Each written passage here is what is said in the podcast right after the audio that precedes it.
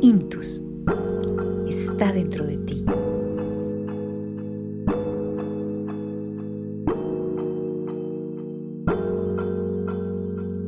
Soy Claudia Mejía, psicóloga clínica, y hoy vengo a hablarles del trastorno del sueño. Este trastorno puede afectarnos a todos en muchas áreas de la vida. Quiero saber cuántos de ustedes han padecido del trastorno del sueño. Pues miren, hay 100 formas de padecer de trastorno del sueño pero las más importantes son la apnea del sueño y el insomnio como tal. La apnea del sueño es netamente fisiológica. Es la dificultad para respirar mientras estamos durmiendo y eso le compete a los neumólogos tratar esta disfunción. Las causas del insomnio son el estrés, los pensamientos repetitivos en la noche, el movimiento de piernas o brazos permanente, eh, los tics, todo esto impide que nosotros tengamos una conciliación del sueño adecuada. Más allá de esto, ¿qué puede pasar durante la noche si no dormimos, verdad?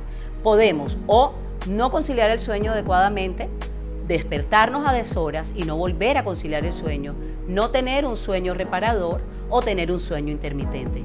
Cualquiera de las anteriores va a ser de vital resonancia para nuestro rendimiento en nuestro día laboral, familiar o social. Los seres humanos manejamos diferentes ciclos de sueños. Es importante saber que un bebé no duerme lo mismo que un niño, que un niño no duerme lo mismo que un adolescente. Cuando pasamos a la etapa de la adultez necesitamos otro sueño, e igual que los ancianos.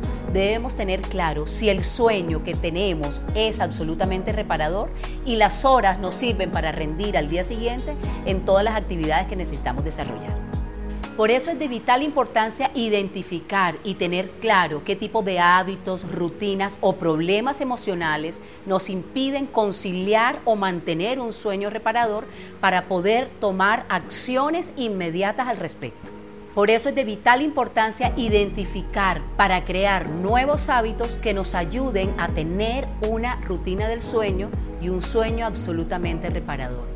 Muchas de esas rutinas son tratar de, evitar rumear pensamientos en las noches. Si tenemos pensamientos negativos, tenemos la capacidad de identificarlos y de echarlos a un lado. Recuerden que nuestros pensamientos son nuestros, no pueden acaparar nuestra mente y nuestro cerebro.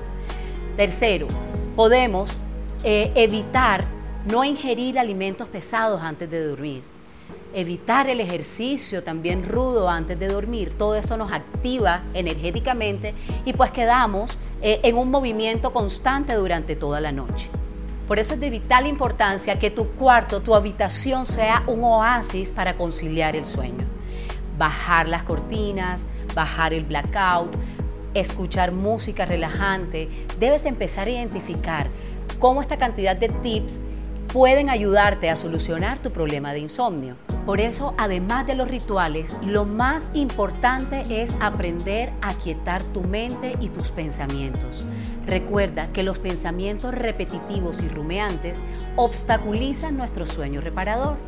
Por eso es de vital importancia todos los tips que les hemos dado, pero sin duda alguna, el principal es evitar los pensamientos rumeantes y repetitivos. Debemos aquietar nuestra mente antes de dormir, desconectarnos totalmente de lo que nos impacienta y de lo que nos inquieta. Definitivamente, cuando no podemos eh, buscar las herramientas adecuadas para encontrar el sueño reparador, es importante acudir a psicoterapia. La hipnoterapia es vital para, para este proceso y en última instancia acudir a una clínica del sueño. Intus está dentro de ti.